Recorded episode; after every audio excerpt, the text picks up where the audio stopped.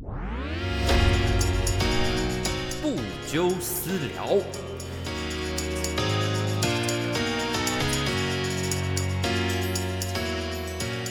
Hello，大家好，我是部长，欢迎加入今天的不纠私聊。我是你们的主持人部长。每个礼拜呢，呃，礼拜五的晚上啊，都会跟大家哎揪一下聊天嘛，揪一下私聊一波嘛，对不对？每个礼拜呢都会发生很多事情，然后每个礼拜也会有很多新闻啊，或者是电影的这些发生在电影圈或者是在人的身边发生很多事情。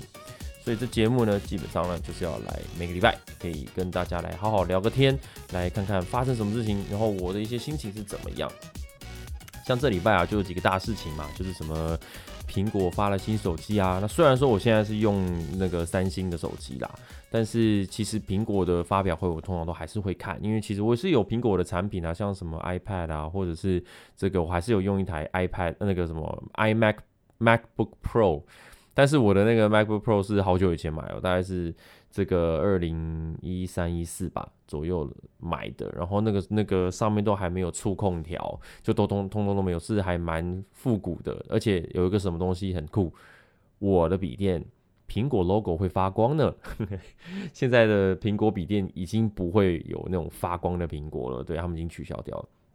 所以我那个真的是很经典，而且现在用起来笔电都还算 OK，没有，因为我本来平常都是在用桌垫为主啦，而我出去如果是只是写稿或者是需要那个改一下缩图或者做一些简单的浏览器上的处理，我才会换到这个苹果笔电。出去外面去处理，这样对。那其实基本上在家里还是习惯在家，就是用 Photoshop 改图啊，然后剪片啊，都是在家里为主。所以对，所以就是还是有些苹果产品。所以我觉得这次的苹果发表会，我原本有在想说，我今天要不要直接整集都来聊这次苹果手机的状况的。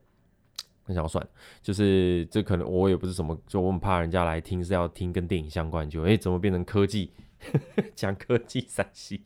对，但是如果简单要讲苹果的东西，就是因为我之我有在想说要不要讲，就是为什么我会换到三星来。其实一开始我也是用苹果的，那只是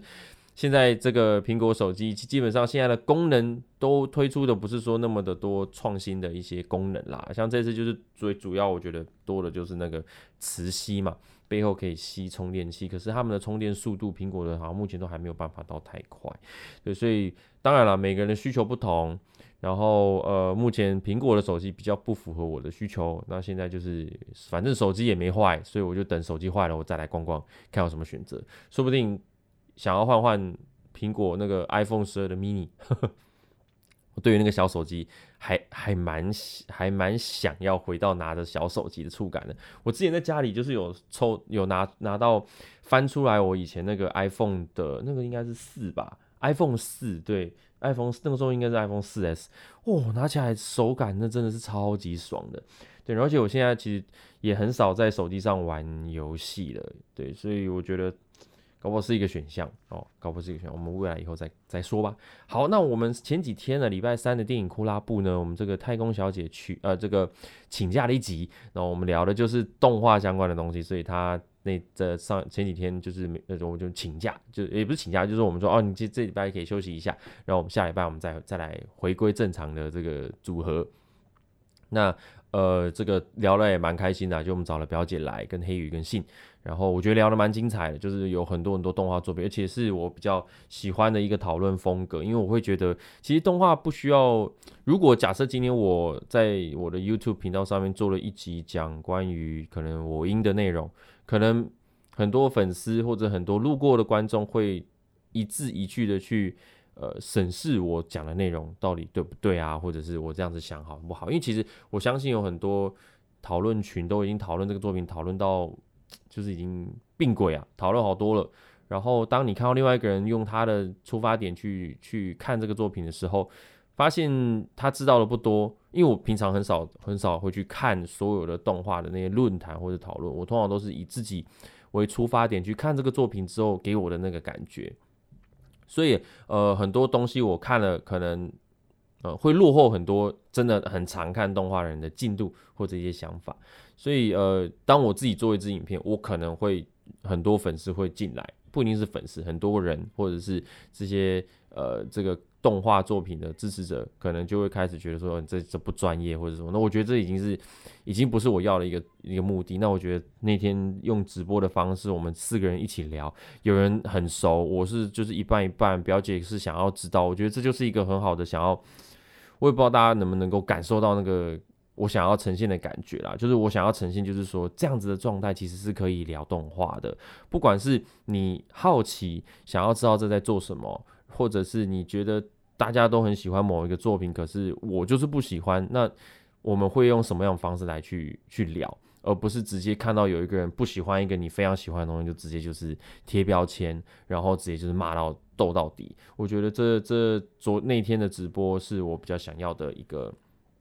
一个想要让大家知道说是可以这样子讨论东西的一个很好的一个示范了哦，所以就希望大家能够感受到那天的直播的氛围。然后如果你还没看，就欢迎去部长的 YouTube 频道，然后就是最近的影片就有了。所以当然就是还是要希望大家能够支持订阅一下这个频道哦。这个频道最近因为很多电影取消了，所以我相信影响是非常大的。然后需要各位的支持。如果你喜欢看电影，或者是喜欢看其他任何作品，或者甚至喜欢玩游戏。哦，都可以这个加入我们的行列。我们这个呃也会聊很多其他不同生活型的一些内容哦。最近 最近也算是偷偷跟大家讲了，就是。呃，我们也没有要组团啦，那只是说我身边有一些好朋友，然后我觉得他们的一些故事也是很适合让大家知道的。那就是几几个身边的朋友，然后我们是聊了跟这个军也是跟军中有关的一些事情。然后前几天已经录完了，然后想说最近开始要来剪，然后我们想我们就在开玩笑说，哎，干脆来组一个团，叫做男子半八十。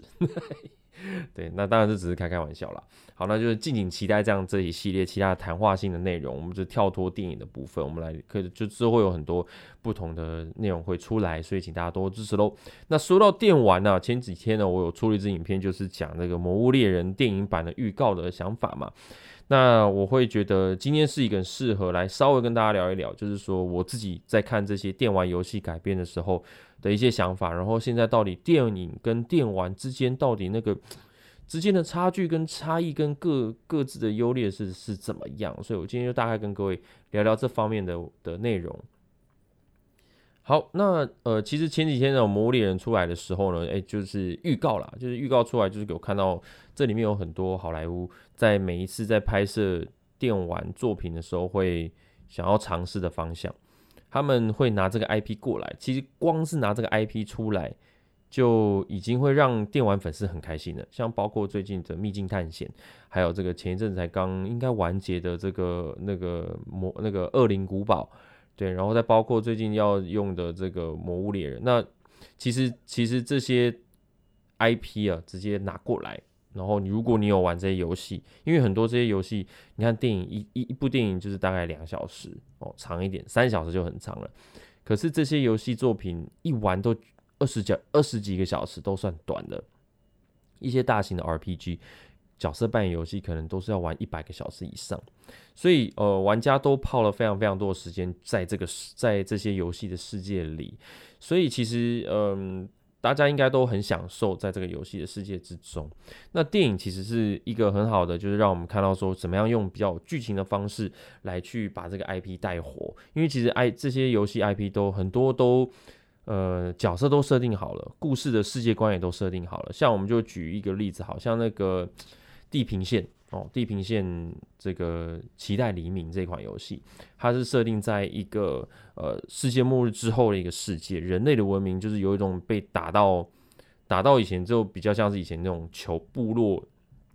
部落文化里面的武器什么的都是用比较是传统或者比较原始的方式在做，可是呢，因为它毕竟是落在一个未来的世界。只是是在未来世界，然后世界末日之后的一个文明，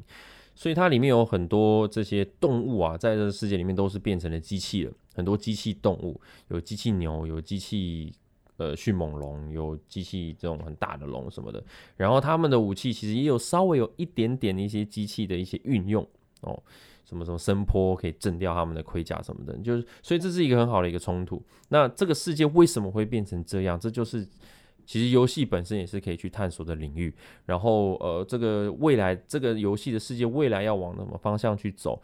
太多太多可以讲了。所以电影其实如果要直接把这个东西拿来用，其实是让我们撇开就是版权的问题啦，就是但是就是这是一个很好发挥的东西。然后游戏现在目前都也把人都做得很拟真，所以你要选角呢，其实也都一个很好的方向去选角了。就是说真的，有很多角色其实马上都可以跑到你的脑袋之中了。像像如果以地平线为例，里面的亚罗伊，呃，就就可以，我就想马上就想到就是权力游戏里面那个 Egret 有没有？就是 John Snow 之前的那个那那个感情归属嘛，对不对？之前的，对啊。然后我会觉得。呃，就就很多方向都马上就出来了。你看，像战神，战神其实也是在这个最新的重新算重，也不重启，应该说就是重新就是思考他们游戏模式要怎么走了之后的那个第一集，哇，得奖无数，获奖无数啊。那里面的这个那个，我觉得算是一个现在最近这四到五年啦，哦，最近四到五年很多游戏的剧情推动方式都会。是一部蛮重要的作品，我们可以看到这个战神这个作品之后，很多游戏都也是蛮像这样子的感觉的，就是很重视整个剧情的，给你的让你可以沉浸在这个剧情之中，然后并不是完全注重在打打杀杀上面。当进入到一些这个 cut scenes，就是电影的这些游戏的故事剧情画面的时候，我们都会好好的放下摇杆，然后看看这个里面的角色故事。这个进行到怎么样？然后当打斗来临的时候呢，也不至于会说好像变得很动作，非常的动作游戏，它的重量感都依旧还会存在。所以就是这两者之间的穿插，就会让你很可以很用摇感来去体验一个角色的成长跟一个角色的旅程。我觉得这是现在的游戏很棒的一个一个演进啊。对，所以其实就以从电玩的角度出发的话。那电玩其实最近也是开始融入了很多电影的体验，然后让让玩家可以就是感受到说好像玩个游戏跟看电影一样，然后甚至是有一种很特别、更更特别的一个感觉啦。因为毕竟你是用摇杆在操控嘛，所以呃不像电影，就是我们没有办法控制这些人要往哪里去，就是完全看他们怎么演。但是其实游戏的一个很大的特点就是我们可以用摇杆去。操控这个人的方向，我们可以去操控这个人，自由的操控这个人要往哪里走。然后一路在经历，就是这些主角们遇到了事件之后，可能在经过打这些这些魔王啊，打这些魔王关，然后获得了一些能力，渐渐看到这个角色的成长。我觉得用遥感去体验是一个非常很特别啊，我觉得是很难去取代的一种体验。当然。这不是属于所有所有人的一种体验方式，因为其实像像不少好了，不少他平常不一定会玩游戏。哦，他的然后可能有兴趣，但是他拿起摇杆操作人物的灵敏度没有到那么的高，因为其实你拿摇杆要操控人啊，要要边操控人还要边调整视角，还要知道说 R one 什么 L one 是什么，或者狂按叉或按圈什么的，其实那个方位其实常玩游戏的人才会比较有经验。但是如果你不常玩，你可能就是会很卡，光卡这点可能就会让很多人退坑了。对，所以呃，这是为什么很多游戏实况会很红，就是因为游戏实况可以你在不用玩的状态就可以看人家玩，然后看这个故事在发生什么事情了。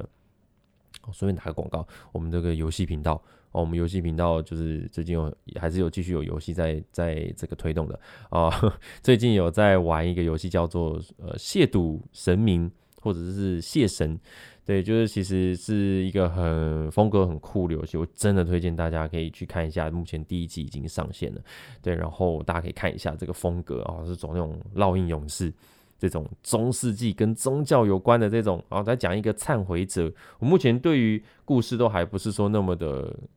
就是说完全知道说他在干嘛，但是我目前看到就是说知道这个头发这个戴一个尖尖头盔这个人叫忏悔者，然后他就是要执行一个奇迹。然后在这个执行这些奇迹的过程，都必须要打败一些目一些很奇怪的一些看起来像外形都很酷的一些神，对，所以就大家可以去看一下第一集，我觉得蛮精彩的。然后我们会一集一集的带给大家，所以我们就知道说用这样子的方式来呃进入这个游戏的剧情世界是很特别的一个体验哦。最近有很多作品，像包括《死亡搁浅》。哦，还有我们刚刚讲的地平线哦，最近也要出第二集了。然后这个对马战鬼哦，然后还有是刚刚讲哦战神，然后其实这些都是一个很好的一个例子啦，哦，都是三 A 大作，而且现在其实游戏也都有这个动态追踪，不只是肢体了，现在其实表情也可以抓的非常非常的精准，所以现在很多游戏呢也都会开始去找一些呃真人的演员哦来演出，哦像这个《死亡搁浅》就找了 Norman Reedus 嘛，那呃可信度很高，说服力很够。你不会觉得说怪怪的，就是说，哎，不是他演的，哎，就是玩《死亡搁浅》整部，你看那个 Matt，对不对？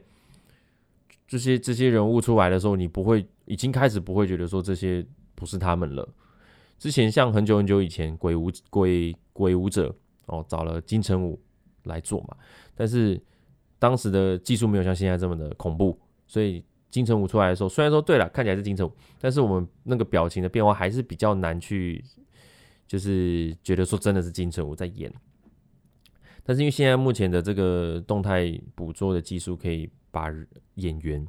就是捕捉的惟妙惟肖哦，就是非常的像，表情都捕捉下来了。所以现在就是我们在看他们在游戏里面的演出啊，就都非常有说服力。所以《死亡搁浅》也是另外一个算是里程碑啦。之后可能会看到很多人很多游戏。或者很多好莱坞的演员会愿意相信这样子的一个呈现方式，因为我相信很多人会觉得，很多演员，我觉得之前啊，我觉得现在可能还好，但之前应该看到就是必须要带那个 GoPro，也不是 GoPro，就有一个拍自己的摄影机，脸上画一堆点，很多好莱坞的演员可能会觉得这很荒谬，但是我觉得在经过几次几个演员这样愿意去尝试，然后看定出来的结果，我觉得因为游戏是可以当这些资料捕捉下来以后。这些画面执行就是只剩下怎么样把这东西建模出来，他们可以在电脑前面去完成这件事情，不像电影，电影因为必须要实景拍摄或者甚至是用特效，所以他们必须要去执行它。哦，就是你可能就是要去那里拍，然后你可能就在考虑到合理的问题。你看像《死亡搁浅》，你看像《地平线》这种非常天马行空的东西，游戏就是可以在比较没有那么高的门槛。的状态下，可以去执行这些天马行空的事，所以我觉得游戏有一部分的这个优势就是在这里啦。那我们刚刚讲这些游戏是其中一种，然后另外一种就像是变人这种游戏。那病人这种游戏比较像是一种我们玩家可以用互动式的方式来体验一个剧情。那病人一样也是找了很多演员来演出。然后只是他们的这个表情变化也是非常的真实，因为其实没有太多的动作场面，比较多是多都是在就是 QTE 看到画面出现什么按钮，我们就是按什么按钮，然后它就会跟着去做推动。要不然呢，就是角色里面讲了什么话，我们要做选择，然后我们就是看我们的选择会做出什么样的这种蝴蝶效应。哦，之前像是这个 Until Dawn，对不对？直到黎明。就是这款游这种游戏的一个很好的一个范本，因为很多游戏后面有很多游戏都是参考这样子一个模式啦，所以这也是另外一种，就是用按钮去体验这个游戏的剧情。那这种方式，我会觉得。我比较还是偏好像《死亡搁浅》《地平线》这一种，还是要有一些动作元素跟一些升级系统在里面，才比较好能够进得去。像《对马战鬼》就是就是一个很舒服、很舒服的作品。那变人呢，很像是你就是按按钮看电影，但是结束了之后，就是似乎好像会少了一点什么。这是目前我自己的一个感受啦。哦，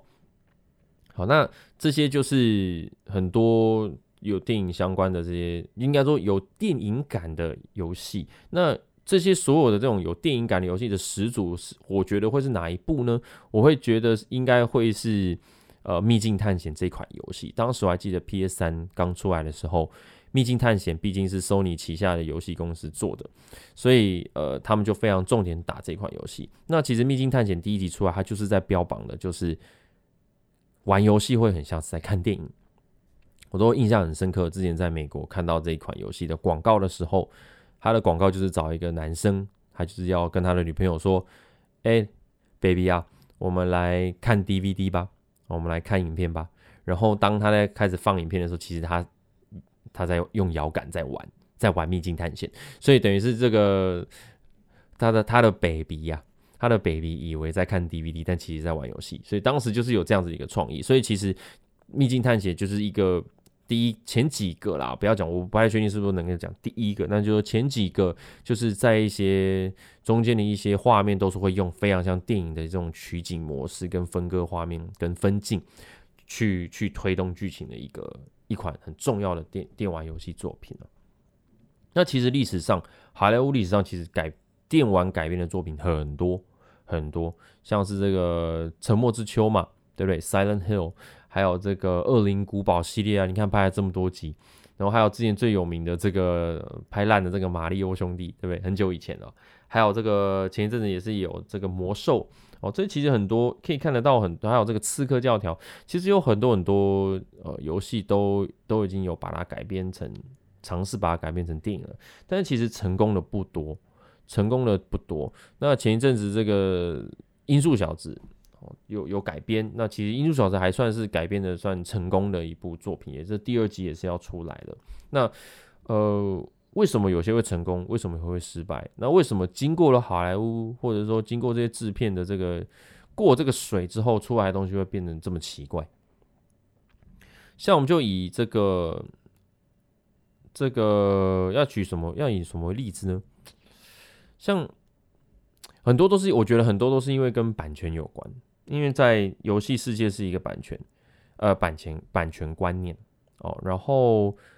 电影这边又是又是另外一个版权观念。像之前马里奥兄弟，好莱坞通常都会想要把这 IP 给真人化。那我觉得年代不同，当然都不一样。马里奥兄弟，你看以前那样子，你要怎么样把它改成真人？你一定要找真人来演嘛？那你找真人演，就会有选角的问题。你有选角的问题，就会就会有观众到底。能不能够被你说服，说这两个人就是我们的马里奥跟路易吉？好，还有什么碧姬公主，对不对？那那是以前啊，我觉得以前是没有啊。但后面像是包括魔兽，好像魔兽的世界观无敌大哇！魔兽可以玩的东西真的无敌大。为什么上次拍了一个就一直都没有续集了？就是有时候我记得好像我那个时候，我我记得我做影评哦，魔兽当时的那个。听到说要做电影版的时候，其实很多人都非常的期待。然后，其实说真的，魔兽现在如果要做，可能时间点已经过了，因为其实魔兽世界就是已经不是现在的，还我相信还是有很多人在玩，但是也知道说这这就不是现在的目前主这种线上的 MMO，应该叫 MMORPG 吗？反正就是这种大型的线上这个 RPG 游戏，其实现在不多啦。对，然后这个时间点可能大家对于魔兽的这个连接度可能不是没那么高。我觉得大家可能目前对于英雄联盟或许都还比较有兴趣。你现在如果拍电影版，拍英雄联盟电影版，可能可以取代魔兽拍魔兽电影版的这个这个观众群啊。对，那魔兽当时出来的时候，其实魔兽就是有很多设定都已经帮你设定好了，地图。这个地理位置、使用的技能跟各种种族，其实世界观这么大的状态下，有时候在第一集好莱坞都会想要把东西就是说好说满，什么都要讲，什么都要做，所以变成是会变得有点太贪心。那太贪心就会变成是这一部戏就变得很杂乱哦，像像太贪心的状况还有什么像。可能艾丽塔也有一点呢，艾丽塔可能第一集也就是想要把很多东西都讲出，就是要端出来，所以就会变得很杂乱，好像变得是很像是看了很久的第一集之后，重点是还是摆在后面的续作，嘿，对，就是有这样子的一个感觉。那我觉得魔兽就是有稍微有这样子的一个一个状态啦。其实虽然它里面那个魔兽的。那些种族的动画都做得很好啊，那剧本就是问题，是出在剧本的这种节奏感跟整个剧本要给你的东西，你感受不到，就是你有想要看续集的动力啊。那当然，因为魔兽是当时要来打这个中国市场，所以呃，当时票房其实还是不错哦，还是不错，但评价不好。对，很当时我记得很多电影都有这样子的状况。那《恶灵古堡》也是啊，《恶灵古堡》就有点像是在用这样子的世界观、这样子的设定，做那个去发展这样子的一个电影系列。因为我觉得很多电影公司都会想要去做个区隔，想要区隔说《恶灵古堡》这是《恶灵古堡》的电影，只是说是改编自《恶灵古堡》这个游戏。那我觉得如果我是玩家，我就会觉得就是会有一种被蹭的感觉啦。哦，恶灵古堡，可是去看电影都会觉得说啊，这这我嗯角色角色都不对，然后也不知道这是谁，这是完全创造出来的新东西。所以我觉得对于游戏粉丝来讲，就会就是这种感觉就很不好啊。所以我觉得现在现在到底有哪些，就到底该怎么做会比较好？尤其是像最近这个《魔物猎人》又要出来了，诶，刚好又是《恶灵古堡》里面的蜜拉乔瓦维奇是来来演出的。这虽然说我不敢断定什么啦，但是就是会觉得很多不祥的征兆都已经出来了呀。就是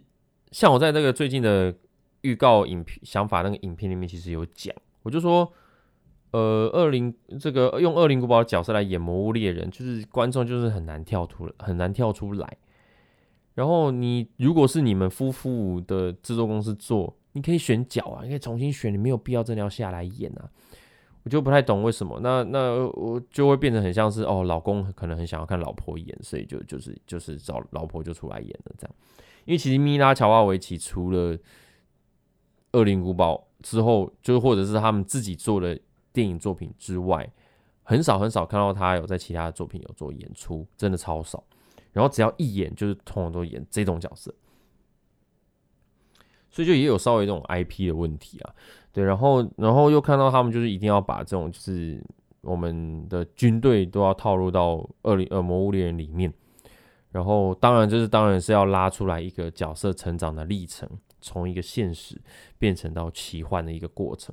但其实说真的，我真的就如同这个影片下方下方的一些很多留言，很多粉丝在留言的感觉很像，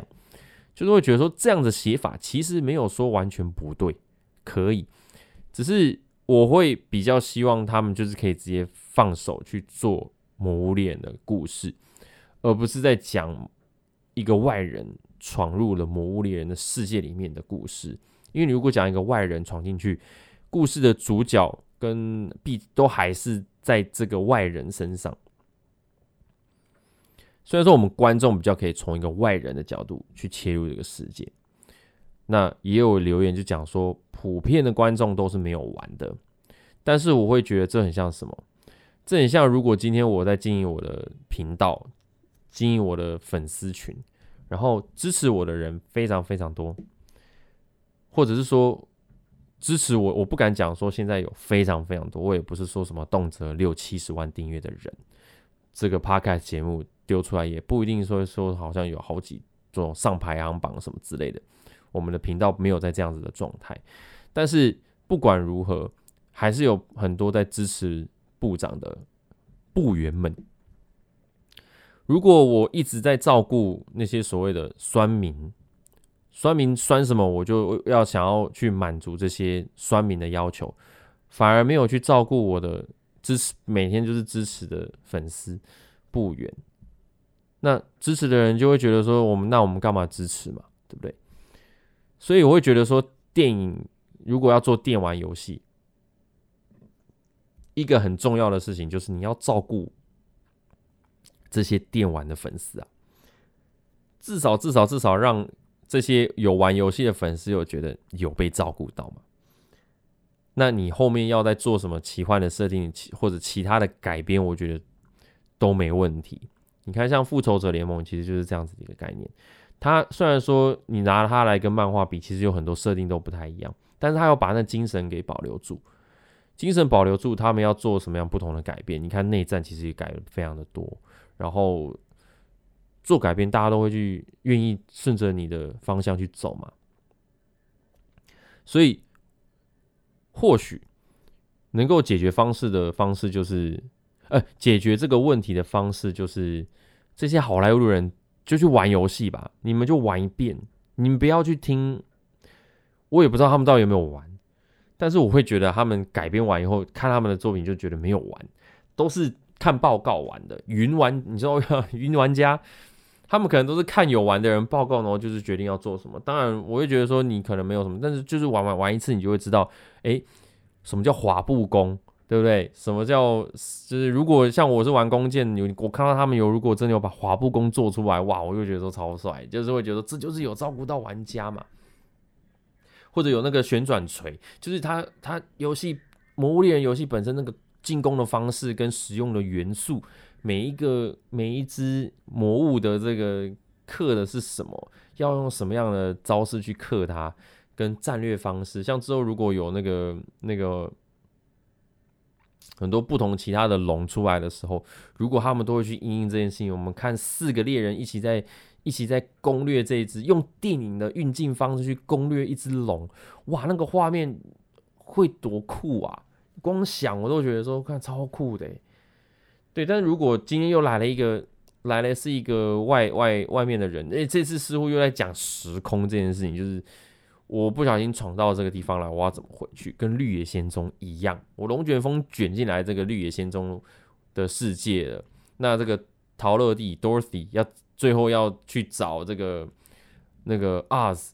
希望说他可以用他的魔力来让他送回去他原本的家。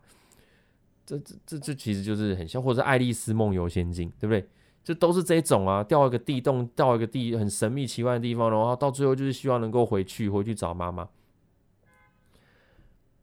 对，就是就是都是这样，所以我会觉得说，我最不希望就是魔物猎人明明可，你知道每次这种就是气就是气在说啊，那可能性明明就这么多，明明就可以做的这么好，我一个人坐在，我一个住在台北的一个十几万订阅也不能说太多的一个 YouTuber，或者或者是或者是在听的这些各位，你们都可以觉得可以怎么做比较好，为什么他们就就？想不出来嘞，像像音速小子之前做成那样，对不对？但我一直都觉得这他们很可能很有可能是故意的，对。但是我我们也没有证据，所以，但是我真的觉得，这是很多东西你会觉得很扯，很多东西就明明就是这样子就做就好了。我们要的就真的很简单，你就把一些最基本最基本的一个要素端出来做好设定好，你要后面要干嘛随便你，对不对？啊，对啊，就是当然了，就是也很很希望未来能够渐渐看到好的电玩改编作品啊，或者就是呃可以玩得到很棒的剧情的电玩游戏，两边都可以，因为其实两边其实都有各自的优劣。然后我觉得最好最好的方式就是不不管 IP IP 都已经创造出来了，我们就好好的发挥它，我们就好好的做。哦，比如就是当然版权也都是会是一个考量因素，但是我觉得这两个并不是一个竞争关系，并不是好像说哇怎么办，电玩这样子弄会不会以后没人看电影了？哇，电影这样会不会以后没人玩电玩了？哎，不会，我觉得这两个都是一个是一个共存关系，两边是会互相提升这个 IP 的的存在。电影有它的优势，可以去呈现电玩的这个世界；电玩也有它的这个爱这个优势，去呈现某一个剧情，可以用遥感的方式来体验。所以其实很多东西，包括电视跟网络，其实不用去想说哦，哦谁要斗倒谁，网络是不是取代电视，电视是不是要被网络干掉？没有，我会觉得电视都可以找到方法去跟网络一起，要利用网络来让让你的 IP 存活嘛。其实有很多节目，你像综艺大热门，他们现在节目本身是好看的啊。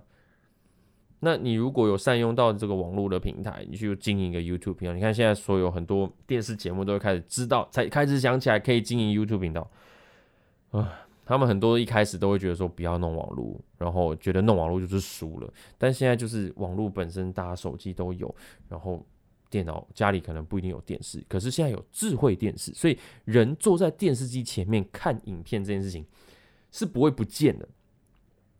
我们 Netflix 也没有说一定规定一定要在手机上看，或者一定要在电脑上看 Netflix。我们如果我们的电视机可以看 Netflix，我们也是可以坐在电视机前面打开 Netflix，然后看个两个三小两两小三小啊。所以其实这是只是收视习惯的改变。所以之前很多那种电视的所谓的电视人，他们都会觉得说，如果我们东西上网络就输了，但没有，人的收视习惯还是一样的。人不是离开电视，人只是。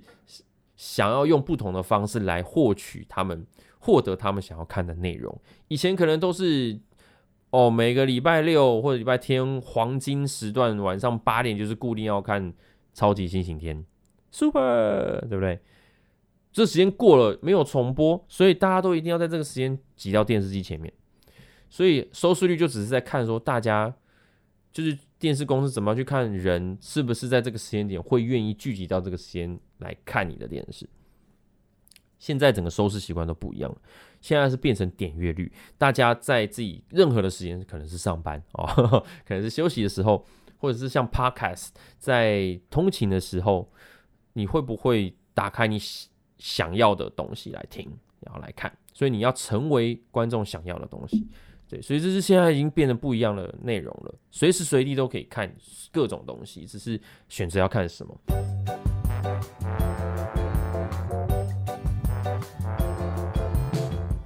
最后，最后啊，今天的节目也差不多到这边了，那就是也谢谢愿意选择来听部长不纠私聊节目的各位观众朋友，谢谢各位的收听啦。我们今天就稍微聊一下，那有什么样推荐的这个游戏啊，或者是什么其他，我们都欢迎在或者是 IG 来私讯啊，或者是在这个如果你是用 Apple Podcast 听的话。都可以留下五星评论，然后告诉我你们觉得想要做什么。我们之后其实前面有预告了，就都有在讲说希望可以做这个就是解惑信箱的内容。但是我目前对于我的号召力，我有一点好奇，我不知道我丢了一个这样信箱会不会有人寄信过来。我很害怕没有人，哎呀，很害怕这信箱一开，哎，结果一个礼拜一封两封，哇塞，这样子不好看呐。所以哦，大家还有大家就是也可以加入我们的 Telegram 群组，我们 Telegram 群组都时常都会发布很多讨论，然后然后大家在里面其实讨论都很愉快，所以就大家都可以过来哦，一起来聊天，我时常都在上面看一看，所以就都欢迎大家来哦。那当然也是希望可以订阅部长的频道、游戏频道、IG 哦，IG 搜寻 BUJO 一一零四，以及最重要的就是正在收听 Podcast 的你们能够订阅。不纠私聊，好了，那我们就下个礼拜五再见喽。我是部长，不久 out。